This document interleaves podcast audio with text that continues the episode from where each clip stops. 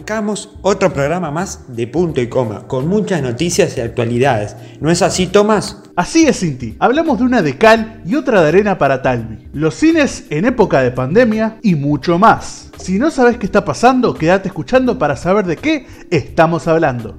Decidimos que como pasaron más de 14 días y lamentablemente sigue habiendo en el buque positivos, que se ha transformado en un, en un foco del cual si no lo sacábamos no se van a terminar por curar y por ende tomamos la decisión de bajarlos.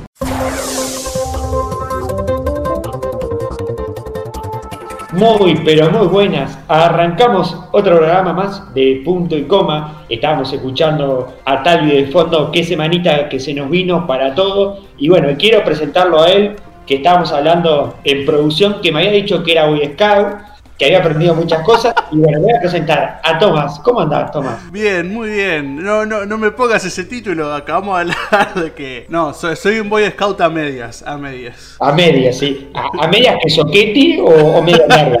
No, soquete, viste que te llega el talón nada más. o sea. Soquete de acuerdo. Claro.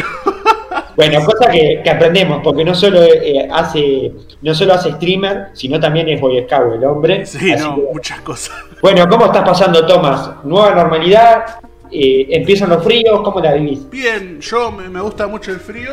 Sí que hay que tener cuidado por lo, por lo de, COVID, ¿no? Pero, pero el frío a mí en sí me encanta. Así que estoy pasándola bastante bien encerrado en casa con frío. ¿Cómo, cómo está? La, porque vamos a aclarar a la gente que Tomás está en la costa. La costa en la costa estamos hablando de Solimar. ¿Cómo? Solimar siempre es mucho más frío que cualquier otro lado. Estamos al lado de la playa. Es, el invierno es helado, heladísimo. Bueno, bien distendido arrancamos este programa, como es lo que siempre tratamos de hacer o tratamos de que nos salga de ser distendido. Tenemos Arrancamos con la mesa, hoy tenemos una reseña muy importante porque falleció una importante persona del medio de la música del Río de la Plata y del mundo, ¿verdad? Sí, sí, un cantante que, me encantaba, me gustaban mucho todas esas canciones que hacía, todo. Hablamos de Sergio Denis, que lamentablemente, bueno, tuvo un accidente en su último show que fue en marzo del 2019, donde supuestamente no calculó bien y, se fue de cabeza a una fosa, ¿no? Sí, se cayó en una fosa de un teatro que ya había habido accidentes antes y todo eso, pero podemos hablar de eso más tarde. Sí, obvio. Lo vamos a tener en la reseña Sergio Denis. Para homenajearlo. Así que, a los que nos están escuchando le guste Sergio Denis, bueno, tiene la noticia que lamentablemente a los 71 años de vida dejó de existir este cantante que en minutos nomás vamos a hacer una breve reseña de su historia y de la música que ha compartido con todos nosotros Sergio Denis y que nos va a dejar por muchos años más.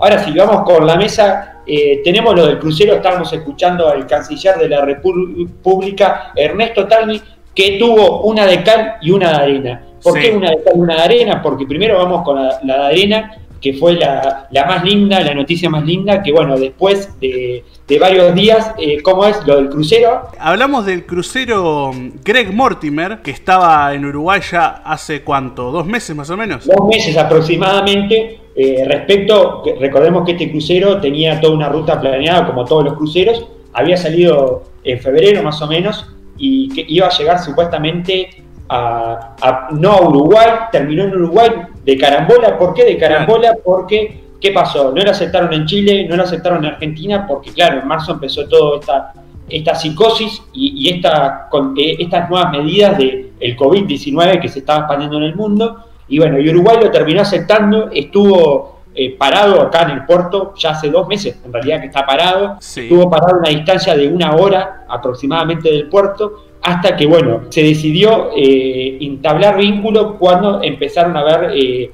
los primeros infectados en el barco. También hay que recordar que uno de los integrantes no pasajeros de este barco lamentablemente fue asistido, fue sacado del barco, pero falleció en Uruguay en creo que estaba en la mutualista del CASMU, internado, un filipino hace un tiempo atrás, pero sin embargo Uruguay tuvo un vínculo con este barco y de nacionalidad australiana, de bandera australiana, fondeado en, aguas uruguayas, digamos, no tierras, en aguas uruguayas, que luego se sacaron los... Eh, ¿Se acuerda que nosotros comentamos? Primero, sí, los pasajeros, el 10 de abril, 112 eh, pasajeros. Claro, aquella vez, perdón que te interrumpa, aquella vez que no pisaron tierra los pasajeros.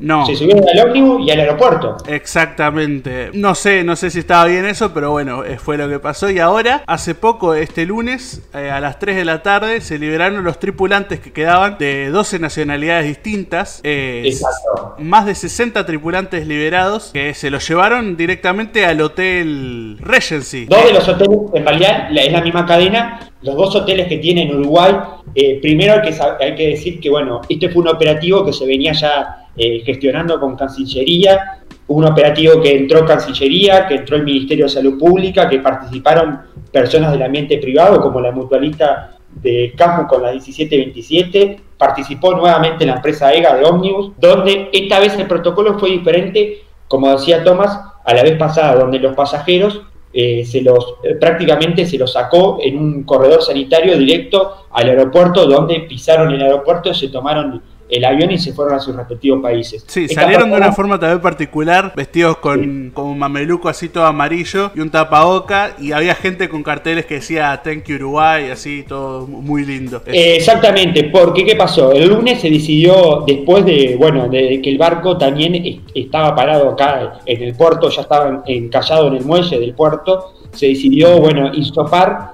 eh, o sea, hacer los insopados, los famosos test de COVID-19 a las tripulantes, porque obviamente que había muchos tripulantes que tenían la enfermedad, hacían la, la cuarentena en, su- eh, en sus respectivas habitaciones, pero claro, el barco estaba infectado y no terminaban de salir que volvían a recaer en eso.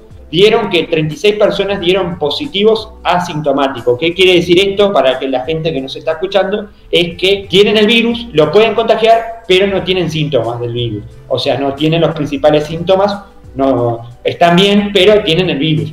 Entonces, para más seguridad, se dio dos ómnibus. Uno de color, eh, uno con un pegotín rojo, que era donde iban las personas que estaban contagiadas, que iban al hotel de, eh, puede ser ahí frente a la Placita Viera, ¿no? Sí, el eh, Rivera ahí que está frente a la Placita Viera, hermoso hotel, la verdad. Los que no estaban contagiados iban a uno en Punta Carretas, Claro. que también era de, de- de la misma cadena, ¿verdad? de la misma cadena del Regency, que la verdad que se puso las pilas ahí y están haciendo la cuarentena ahí en ese hermoso hotel. Claro, exactamente. Este hotel que en realidad, bueno, aparte de que hay gastos, que la mayoría de los gastos los va a cubrir la empresa del crucero y el convenio se hizo con este hotel respecto, pero el hotel tuvo que, eh, un fin de semana tuvo que tomar medidas de, bueno, de sacar la moqueta de los pisos, de tener un cierto control estricto de seguridad, como decía Ernesto Talvi, el canciller. También eh, fue muy emotivo porque eh, eh, este, bueno, eh, este corredor que se hizo humanitario otra vez hacia los hoteles eh, tuvo la presencia de un vallado y seguridad, pero mucha gente se acercó alrededor. En la placita Viera había mucha gente aplaudiendo con banderas uruguayas. Eh, la prensa pudo sacar diálogo a algunos. Eh, muchos hablaban en inglés porque había 12 nacionalidades, había desde Alemania, de Ucrania hasta una persona de Nicaragua, un, un camarero que en un estado de shock pudo hablar y decir algunas palabras, pero creo que el mensaje que quedó acá, que fue la imagen que se vio, que es algo que para rescatar, eh, fue el lindo gesto que hizo Uruguay y el agradecimiento a estas personas porque ante todo son seres humanos, podrán tener cultura, podrán tener mejor nivel económico, peor, pero somos todos iguales y en este momento creo que es el momento donde más nos une y donde más tenemos que ayudar al que lo necesita. Y estas personas prácticamente estaban abandonadas. Y el otro día yo escuchaba algo que me, me chocaba, que decía qué afortunados que son, porque mira Tomás, en Estados Unidos hay 107 cruceros parados que nadie los quiere recibir Sí, por el cabo de los Estados Unidos.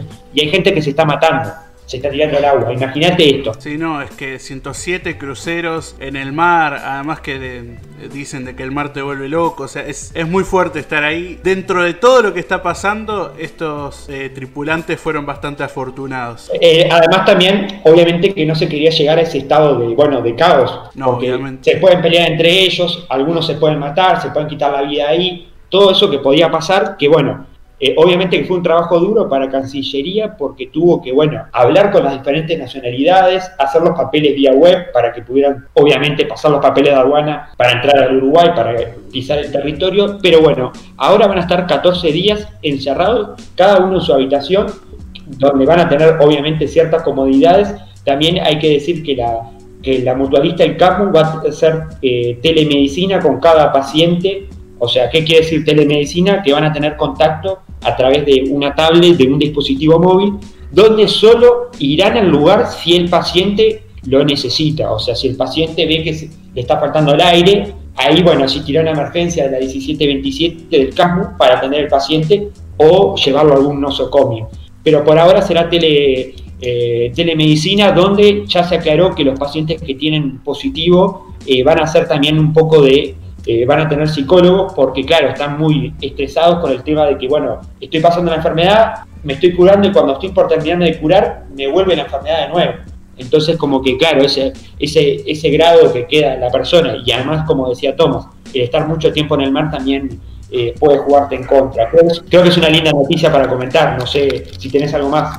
No, no, me, me, me, gusta esta noticia, me parece linda y la foto esa hermosa que, que, vemos en los artículos con el cartel que dice Thank you Uruguay me, me, emociona, no sé por qué, pero me... Sí, además tuvimos la posibilidad de que muchos medios de comunicación de radio y televisión estuvieran ahí y en la placita Viera, donde fue que hubo más concentración de gente y donde hubo un vallado más estricto, porque recordemos que esta gente está, está pasando por el virus y bueno, hay mucha gente con banderas de Uruguay alentando agradeciendo, eh, eh, contento, diciéndole vamos arriba, y además también cuando bajaban del ómnibus, aparte de que tenían bolsas en los pies, esas bolsas que te dan cuando eh, pases buquebús, para que tengan una idea, los rociaban todos con alcohol, alcohol en spray, a, los, a, todos, hasta las maletas y todo, y después cada uno iba a una mesa donde le hablaba una persona del hotel, que ellos decían su nombre y le daban la llave de su habitación en este, eh, en este hotel de, Rivera van a estar alojados en la parte del fondo y luego a medida que se van a ir recuperando van a pasar a la parte de adelante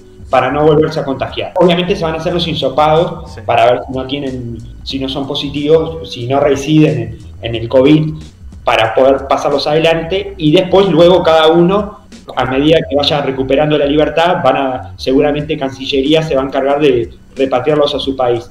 También hay que decir que bueno, cada hotel cuenta con policía del Ministerio del Interior por las dudas, pero ellos obviamente que van a estar dentro de su habitación, que ya lo deben estar haciendo, ya prácticamente van tres días, así que van a estar cómodos con todas las comodidades que necesitan, van a tener la comida, así que no, no van a pasar ningún inconveniente, hasta que bueno, vuelvan a la normalidad. Eh, muy bien. esta fue una de las noticias lindas que como decía Tomás, que nos alegra que nos reconozcan por esto a Uruguay en el mundo. Sí, sí, la gente cuando habla Uruguay, habla de, las buenas personas de Uruguay y esto está, está bueno verlo. Igual acá estamos hablando de, de una de cal y una de arena de Talvi, ¿no? y ya hablamos de la de arena. ¿Y cuál sería la de cal? Y bueno, la de cal es que vio que no todo puede ser perfecto. ¿Alguna vez le dijeron esto? Y sí. Es como todo, viste que venís bien y hay algo que te hace patinar. Una cáscara de banana en el piso. Una cáscara de banana que te haga patinar y, te haga caer. Igual vamos a reiterar que, digo, a Talvi no le afecta mucho en lo personal, sino le afecta en lo sectorial a la hora de lo político. vamos a hablar de una noticia que, bueno, que que recorrió la semana, que es eco y que todavía está en una investigación muy grande porque, bueno, se descubrió, eh, se descubrió una red de prostitución de menores en fiestas privadas en Punta del Este. Y esto, bueno, tuvo mucho hincapié porque, bueno, las personas que estaban involucradas en este caso, en, esta, en este caso que, bueno, no tienen presión preventiva, pero eh, están siendo investigadas por, bueno, por lo que ya sabemos, una red de prostitución. Eh, hay un, diputado suplente en, esta causa. Son, eh, son varias personas, pero saltó la ficha de las personas eh, conocidas en, respectivos ambientes, porque tenemos un, ex fiscal, tenemos una persona que está vinculada al ambiente de la noche, tenemos un, abogado, y tenemos a este diputado suplente del Partido Colorado, Nicolás Ortiz, hombre que el año pasado supo militar por la lista 600 el sector ciudadano de Ernesto Talvi, por eso decimos que hay una de Cal para Talvi, esta persona que también eh, eh, ejercía hasta, hasta hace un tiempo como profesor de, física del liceo colegio del colegio y liceo Elio Fernández en Montevideo. Bueno, mientras eh, ahí Toma nos va a decir porque el lunes cuando se hizo eco de toda esta noticia, enseguida el canciller de la República, el líder del sector ciudadanos del Partido Colorado, la lista 600 de Talvi. Eh, primero el líder se proclamó en Twitter, ¿verdad Tomás? ¿Qué tweet tiró? Sí, tiró un tweet que después viene con un comunicado que el tweet dice, siempre vamos a defender la presunción de inocencia. Pero Ciudadanos no habrá de tolerar conductas que atentan contra la decencia básica. Exactamente, esto lo hacía referencia a Nicolás Ortiz. Luego que viene, viene un comunicado del sector, un comunicado en general del sector, ¿no? Sí, después adjunta una foto que es un comunicado de Ciudadanos que dice, en atención a que la justicia penal decidió en el día de la fecha formalizar una investigación relativa a los hechos en los que habrá tenido participación el señor Nicolás Ortiz, como ya habíamos dicho, integrante de la lista 600 del departamento de Montevideo en, las pasadas elecciones nacionales. Y eh, la agrupación de ciudadanos del Partido Colorado resuelve 1. Suspender preventivamente al señor Nicolás Ortiz en el, en el ejercicio de sus derechos como afiliado de Ciudadanos. 2. Someter el asunto a la consideración del Comité de Ética de Ciudadanos. 3. Solicitar al Comité Ejecutivo Nacional del Partido Colorado que suspenda preventivamente al señor Ortiz en el ejercicio de sus derechos como afiliado del Partido Colorado. Hay más puntos, pero ya eh, se sabe por dónde va. Bueno, estamos escuchando eh, esta, eh, que fue lo primero que largó, obviamente, su sector. Primero el líder del sector, el canciller Ernesto Talvi, hizo público en Twitter. Luego, al mediodía, se largó un comunicado donde se, se, manifestaba sacarlo de las filas de la agrupación. Luego también en esta semana otro de los líderes y actores políticos, el senador Julio María Sanguinetti, del Partido Colorado, también tomó la, eh, tomó la potestad de, apoyar eh, esta medida. El Comité de Ética del Partido Colorado va a esperar la resolución de la justicia, qué pasa con esta persona. Pero también acá yo tengo otro comunicado que largó la institución y colegio Elvio Fernández respecto a la gravedad de, de, bueno, de toda esta situación, porque recordemos que Nicolás Ortiz hasta hace un tiempo era, eh, era uno de los profesores que tenía este colegio liceo de Montevideo muy reconocido que queda en la zona céntrica de Montevideo. La gravedad de los hechos imputados obligaba a la institución a no poder esperar y tomar medidas inmediatas, informó Lelio Fernández, luego que formalizaran todo el caso de Ortiz. Eh, obviamente que el liceo mm, es largo comunicado, pero que dice es que ante los hechos eh, trascendieron las últimas horas, eh, el profesor eh, Nicolás Ortiz queda, queda fuera de, la institución, o sea, es muy largo comunicado, pero en resumen lo que dice que Lelio Fernández decide tomar la decisión de despedir a esta persona por los hechos, obviamente por las acusaciones graves que tiene. Y bueno, eh, un tema muy complicado porque hay varias personas metidas, personas conocidas y también hay una muerte. Sí, también hay que, hay que recalcar eso, también que toda esta investigación eh, dio comienzo... Yo, comienzo así, tras la muerte de una menor de 17 años en marzo del año pasado, ¿no? Exactamente, hablamos de Aldana, una chica que la última vez que aparentemente la vieron los, familiares y sus allegados era cuando se había pedido un Uber que se dirigía a la zona de Tres Cruces donde se iba a tomar un ómnibus para ir a Punta del Este. También hay que aclarar que, bueno, se armó mucha polémica porque el lunes en Las Cosas, en su sitio, el programa de Nacho Álvarez, programa periodístico que se emite de lunes a viernes por Radio Sarandí, hubo un comentario de uno de los abogados de los, que de los indagados donde, eh, bueno, dijo que su cliente había sido engañado y que nunca se había enterado que eran menores. Eso es lo que, lo que circuló en, todos los medios, la declaración que circuló y también hay que decir que, bueno, también eh, esto está todavía en investigación, en, la, en las semanas, como, esto como un puzzle y también como que la misma, la misma fiscal del caso y la policía no quiere dar pruebas porque están investigando, se dice que era una red de prostitución que se obligaba a menores en fiestas de electrónica, bueno, a ejercer la prostitución y a, y a tener eh, personas de 40 años y 60 años que eran sus clientes, donde eran obligadas a tener relaciones sexuales. Esto es lo, lo, que más o menos se puede saber.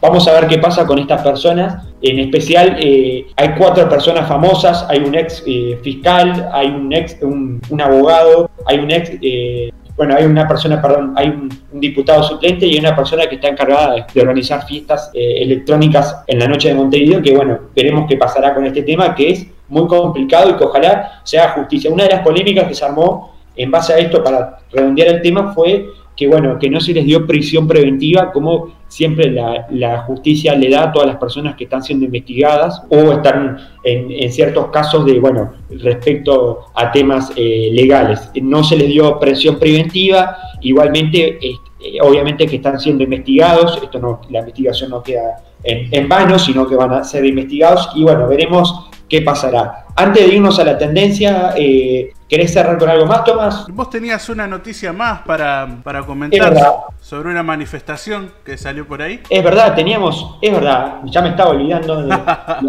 nosotros tenemos tantas noticias, además queremos contarle a la gente que, bueno, tratamos de, acoplar las noticias importantes de la semana, porque si no tendríamos que estar un día entero dando noticias, ¿no? Nombrando todas las noticias que pasan, pero nosotros acá elegimos meticulosamente para, para nombrar las noticias que parecen interesantes. Exactamente, tenemos lo de la ley de urgente consideración, que, bueno, esta semana eh, tuvo eh, eh, tuvo una manifestación, ayer hablamos del jueves 14 de mayo, aproximadamente entre las 19.30 horas y 18 horas se concentró un puñado interesante de gente de agrupaciones sociales que bueno, que estaban en, contra la medida en contra de la medida de, la ley de urgente en contra, perdón, contra la ley de urgente consideración, bueno, donde con proclamas con proclamas contra el gobierno diciendo que, bueno, que esto no era el pueblo, que había muchas proclamas así. También eh, esto llevó que los principales protagonistas de las cámaras de diputados y senadores, porque esto se está tratando en las cámaras de senadores en este momento, como es el caso de la vicepresidenta Beatriz Argemón y del diputado del Partido Nacional, eh, el presidente de, la Cámara de Diputados, salieron a hablar, eh, Martín Lema, perdón, salieron a hablar, y bueno, dijeron que Martín Lemas supuestamente ayer publicó un tweet que había recibido eh, como una proclama de unos de los de una de las personas que fue en representación de los manifestantes eh, contra bueno algunas eh, contra varias de las medidas de esta ley de urgente consideración que se está llevando a cabo por la coalición y por el gobierno actual del doctor Luis Lacalle Pou y bueno y dijo una frase que creo que marcó un poco la cancha que veremos qué pasará con esto me gusta que la idea de un parlamento de puertas abiertas es también recibir el reclamo de los manifestantes y lamenta, eh, lamenta que el encuentro con una delegación de los mismos o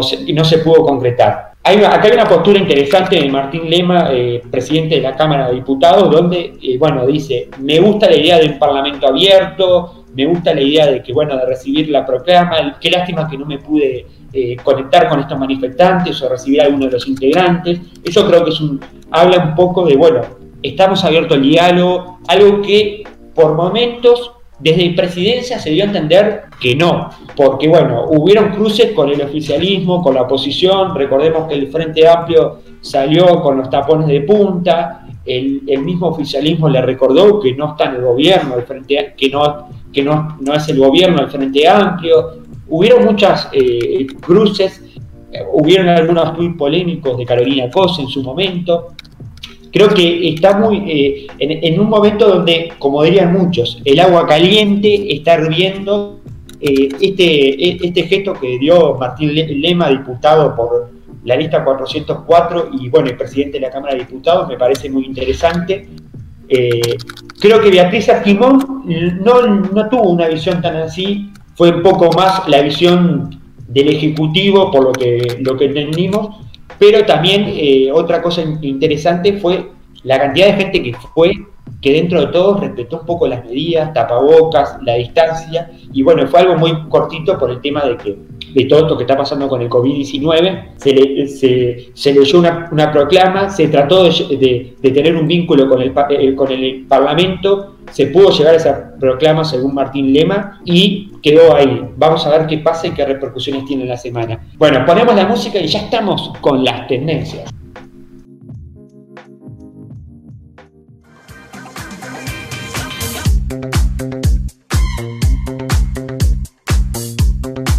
Bueno, volvemos con algo que nos encanta a todos y que en esta cuarentena creo que le han dado un poder y además ha tenido trascendencia a nivel político, a nivel social y a nivel económico y a nivel del mundo. Hablamos de las tendencias.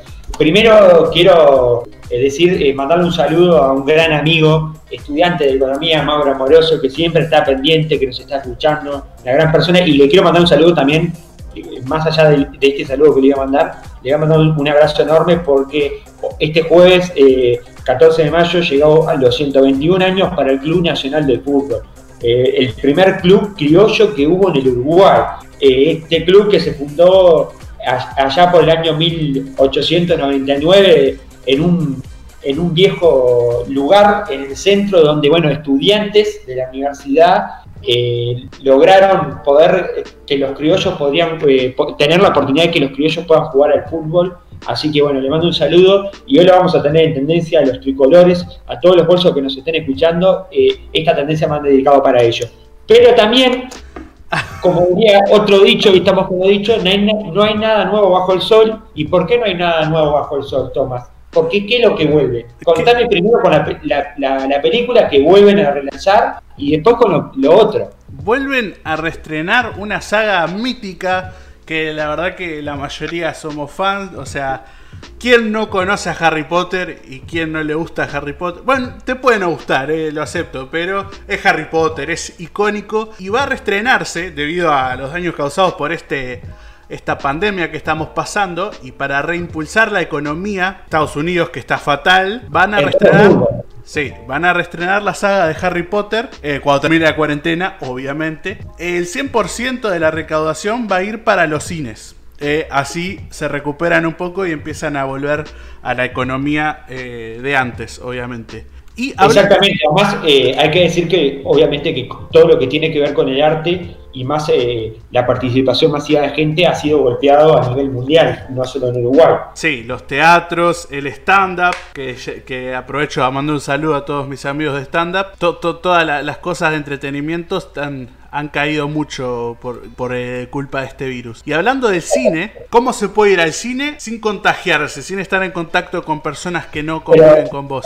¿cómo hago? Decime porque la verdad a mí me encantaría el cine, más ahora en invierno, y las películas que uno que puede ir a ver y todo, y, el pop, el pop a mí me gusta dulce. En, invierno y hacer el ruido, que crack crack, ese ruido que hace el pop. En invierno con calefacción. ¿Cómo haces eso? En, en, época de pandemia, bueno, con un auto, con un auto. ¿Te acordás de esa de esos autocines? Cosas oh, en las películas. Y acá deben haber muchos que nos están escuchando, que los autocinemas, alguna manito de más se iba siempre. Se empañaban los vidrios y bueno, ya conocemos el mismo truco, ¿no? En los años 30 ahí viste que, la gente empezaba a experimentar ahí, se empañaban los vidrios como en Titanic. Creo que un poquito más adelante de los años 30, pero, y bueno, y también eh, un gran desafío para muchos autos. A ver cuánto dura la amortiguación. No, tanta acción no, no es un cine porno. No, no, no, pero vio que uno, una película romántica, bueno, se, pone cariñoso. Un poco más que en el cine. Vio que en el cine usted, no sé, eh, la clásica, te invitaba, lo invitaban, la invitaban, o invitaba a quien sea al cine, y bueno, en una romántica ahí, bueno, iba tirando como la manito, iba tanteando la situación. Manito va, manito viene. Si todo salía bien, terminaban en aquel famoso beso. Estamos hablando en tiempos. aquel famoso beso, cuando el beso era el final de, todo. El, beso era el, broche de oro. Ahora. era el de campeón para alguno, diría. Claro, claro. Ahora eso ya es una boludez. Pero antes era así. usted. bueno.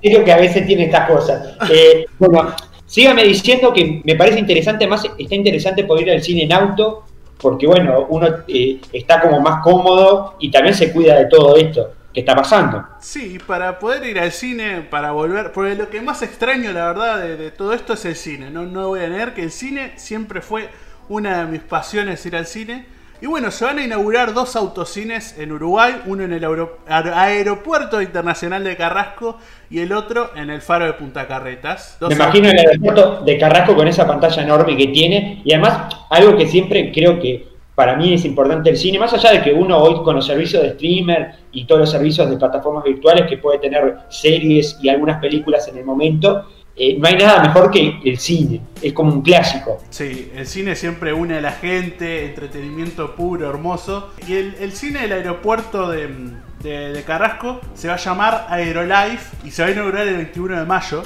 Y se llama Aerolife porque va a estar, va a estar creado por, por Live Cinemas, ¿no? Ese, esa cadena de cine. vamos a aclarar a la gente que las compañías de cines de Uruguay, como eh, supongo que Movie y Live Cinema, que es otra compañía, que tienen, que obviamente que no van a poder abrir sus cines, que están ubicados en los shopping, en los centros comerciales grandes, eh, supongo que tomarán eh, como esta medida de poder, bueno, brindar el servicio de otra manera y adaptado y volver a la vieja escuela del cine. Sí, a, los inicios del cine, que la entrada, por si se lo están preguntando, sería el equivalente a dos entradas normales. Eh, rondará 600 pesos por vehículo, obviamente. ¿Y puedo comprar pop y Coca-Cola? Podés comprar pop y Coca-Cola a través de internet y, y ahí te, los, te lo dan eh, tipo un un automac ahí. Vos vas, agarras las cosas. Un servicio, claro, como un autoservicio. Vos vas, ya, ya pagaste, mostrás el, cupón o el código, lo que sea, y te dan ahí el pop y la coca.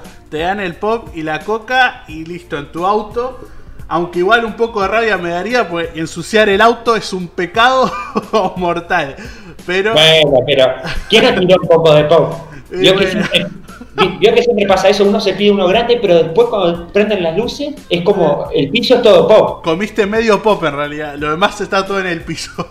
Claro, claro. Además el ruido ese, vio ese ruido que tiene el pop, que sí, sí, sí, ese ruido. Clásico, y creo que es un sonido habitual del cine. Obviamente y las bolsas abriéndose, todas esas cosas, todos sonidos de cine. Eh, Exacto. Y hablando de esto también, eh, vamos a hablar de los títulos eh, que van a estar ahí estrenándose. Estrenándose no, reestrenándose porque obviamente no van a estrenar nuevas películas porque esto es algo que salió de Uruguay. Esto es, es algo de acá que, que, se está intentando hacer. Mirá. Y las películas que van a estar va a ser El Joker, una película que me encantó a mí.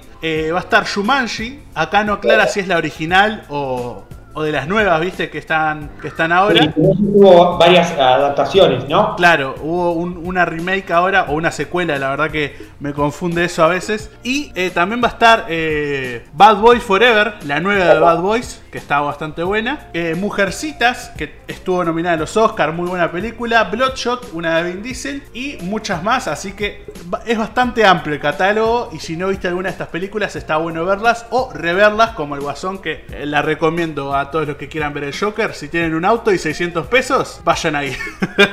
Opa, y bueno, y obviamente que como no, invitamos a todos que bueno, que apoyen a la industria uruguaya, que vayan a ver estas películas, son recomendables, son películas que marcaron en su momento parte del cine y marcaron también a la, gente que la fue a ver, así que son recomendables y ya saben, puede venir en su Coca-Cola, eh, dulce, salado, y van a estar ahí en el autito mirando la película. Y, van y esto va a ser histórico, porque van a decir, subir una foto en Instagram, estoy en el autocinema de Uruguay.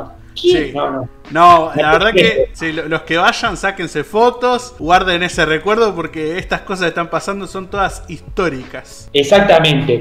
Eh, bueno, ahora pasamos, seguimos con las tendencias. Esta es una tendencia que mucha gente comentó, no solo en Twitter, sino en Instagram, porque desde que la noticia salió, mucha gente obviamente que le hizo eco porque es una novedad nueva para todos. Eh, ahora sí, vamos con la noticia del Club Nacional del Fútbol, eh, de los tricolores de los bolsilludos, como dirían algunos, en aquella camiseta que tenía bolsillos. Eh, el Club Nacional de Fútbol cumplió 121 años y bueno, y como es tradicional y es una pasión en Uruguay, el fútbol que prácticamente se divide en, dos eh, clubes. Sabemos que hay mucha gente también de los otros clubes, pero prácticamente esto es y bueno, esta vez le tocó a Nacional un 14 de mayo de 1899, se fundó el Club Nacional de Fútbol que bueno, eh, tricampeón de Copa Libertadores y bueno, el campeón y también campeón del mundo, eh, estuvo festejando, pero esta vez tomó una medida que bueno, que muchos hinchas la acataron y algunos no la acataron, que obviamente que como pasa todos los años y es tradicional, cada club hace su festejo a las 12 de la noche con todos los hinchas alrededor de su sede.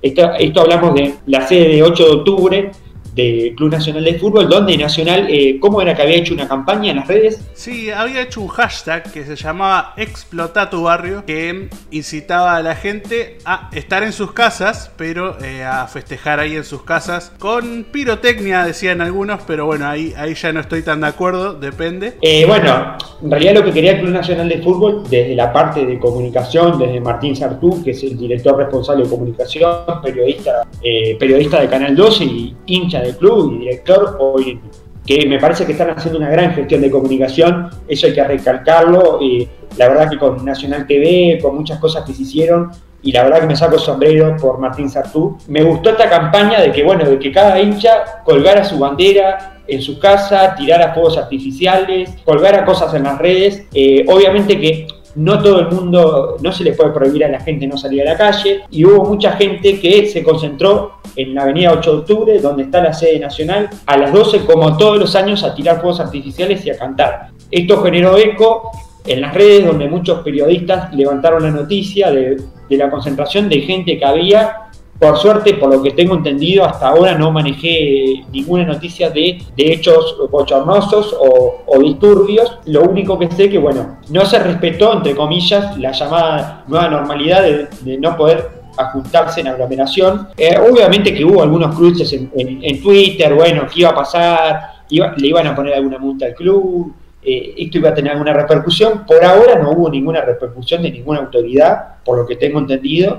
Eh, alguien que me esté escuchando después si nos quiere corregir por las dudas, pero por ahora no tenemos nada. Le mandamos un fuerte abrazo a todos los cintas de Nacional y bueno, que sean por muchos años más y que sigan las glorias en el fútbol para los dos cuadros grandes que hace 30 años que no ganan una Libertadores y que esperemos que este año o el año que viene alguno de los dos rompa con esa racha. Bueno, seguimos con más noticias, ¿no? En las tendencias, Tomás. Seguimos con noticias ahora de, cumpleaños, ¿no? Seguimos con, un famoso cantante uruguayo que hace seis años sacó una banda icónica para Uruguay, que hablamos de Fer Vázquez y obviamente Rombay, pero eh, más que nada el cumpleaños de Fer Vázquez que cumple 26 años, hoy 15 eh, de mayo, cumple 26 añitos, bastante joven igual, ¿eh? yo pensaba que ya... Bien, el 15 de mayo, sí, exactamente, hablamos de el líder y cantante de Fer Vázquez, que bueno, que capaz que mucha gente no lo conoce, algunos lo ¿Cómo no van a conocer a Fer Vázquez? Rompió barreras en su momento, cuando largó esta banda de cumbia,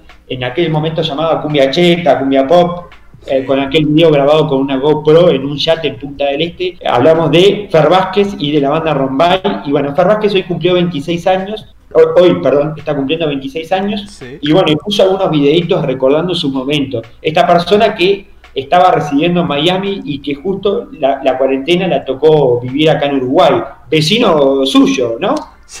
sí, su familia más que nada, ¿no? vecina acá de, Solimar, Fer Vázquez. No lo conozco personalmente, me encantaría, pero eh, un saludo ahí a Fer Vázquez y a su familia. que... subió videos recordando eh, tres videitos importantes que tuvo eh, de de Locuras Contigo hasta Noche Loca, que bueno, fue Nos pusimos todos nostálgicos escuchando esas canciones de nuestra infancia ya, o adolescencia más que nada. Adolescencia para algunos, y además también eh, todo lo que ha recorrido en estos seis años hoy está haciendo eh, música desde Miami, está alargando su material y bueno, con otro formato, hoy como solista, todo lo que pasó, todo lo que vivió y la verdad que es para, bueno, eh, rescatar a un cantante y compositor, más allá de que después, bueno, pueden volver todas esas discusiones, la cumbia de la música, esto lo que no hacen las cumbia, no sé, pero bueno, hay que mandar un saludo y hay que reconocer cuando los artistas hacen las cosas bien. Que esto no quiere decir que eh, eh Fer Vázquez fuera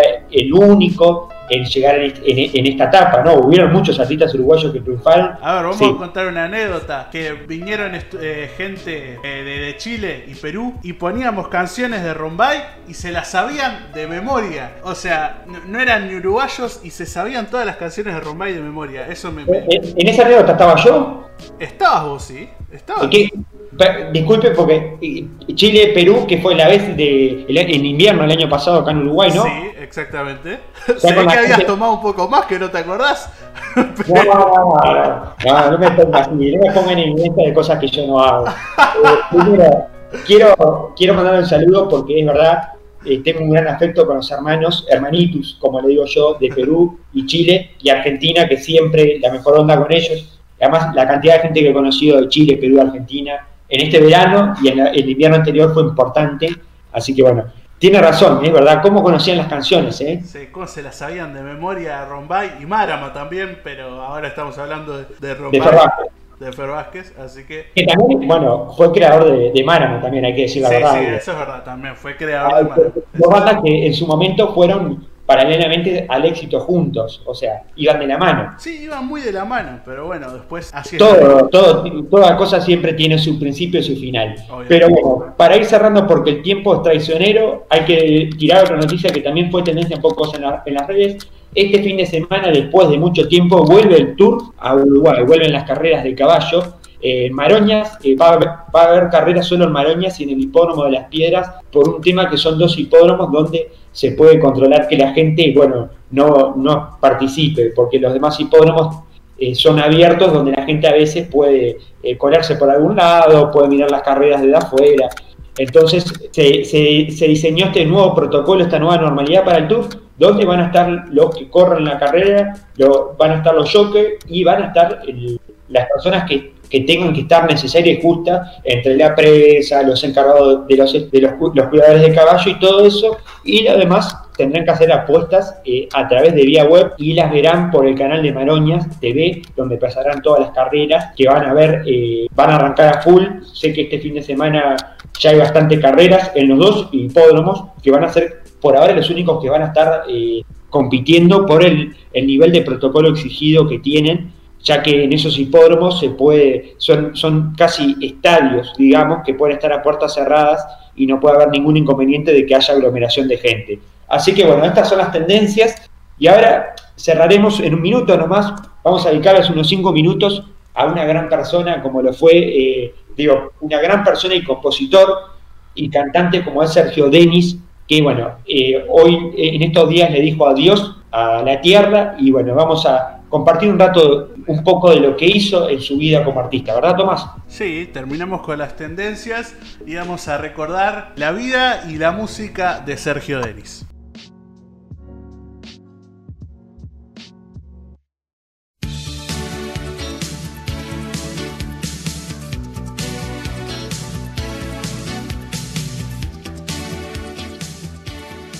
Bueno, estamos llegando a la última eh, parte del programa. Eh, la vez pasada no tuvimos, pero esta vez tenemos una reseña, una persona que hace un momento nos dejó y nos dejó con varios clásicos y temas. Y para eso la vamos a recordar en estos cinco minutos que nos quedan del programa. Eh, vamos a empezar con esta reseña a Sergio Denis, que acaba de fallecer a los 71 años, ¿verdad, Tomás? Sí, acaba de fallecer Sergio Denis a los 71 años, hoy 15 de mayo. Eh, un cantante que me encanta, la verdad. Eh, con canciones como Te quiero tanto, que, la gente no la conoce tanto por el nombre, sino por, por, la, famosa frase Yo soy tu aventura. Qué hermosa canción. ¿Quién no cantó esas canciones? Eh, Sergio Denis, que hace 14 meses, no sé si te acordás, que estaba estuvo en un coma por, por una caída que tuvo en un escenario de 3 metros más o menos. Que bueno. Sí, video que recorrió las redes porque eh, fue justo estaba, estaba en plena actuación, ¿no? Sí, estaba en plena actuación a la mitad del de, concierto.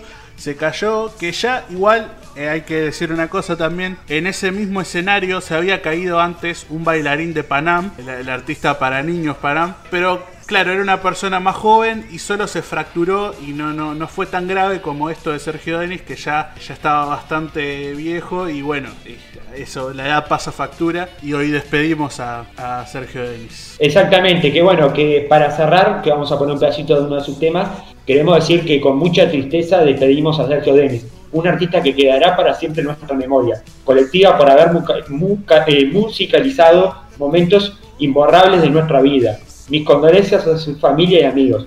Eh, este tuit lo hacía el presidente de la Nación Argentina, Alberto Fernández, y después obviamente que muchas personas más famosas se sumaron a, este mensaje bueno, de condolencias y de descanso en paz para Sergio Denis. Y bueno, desde acá, desde punto y coma, eh, este mínimo, simple homenaje a este artista que trascendió el Río de la Plata, que bueno, con sus clásicos que seguramente van a seguir sonando en todos lados, en algún momento lo estaremos escuchando por ahí.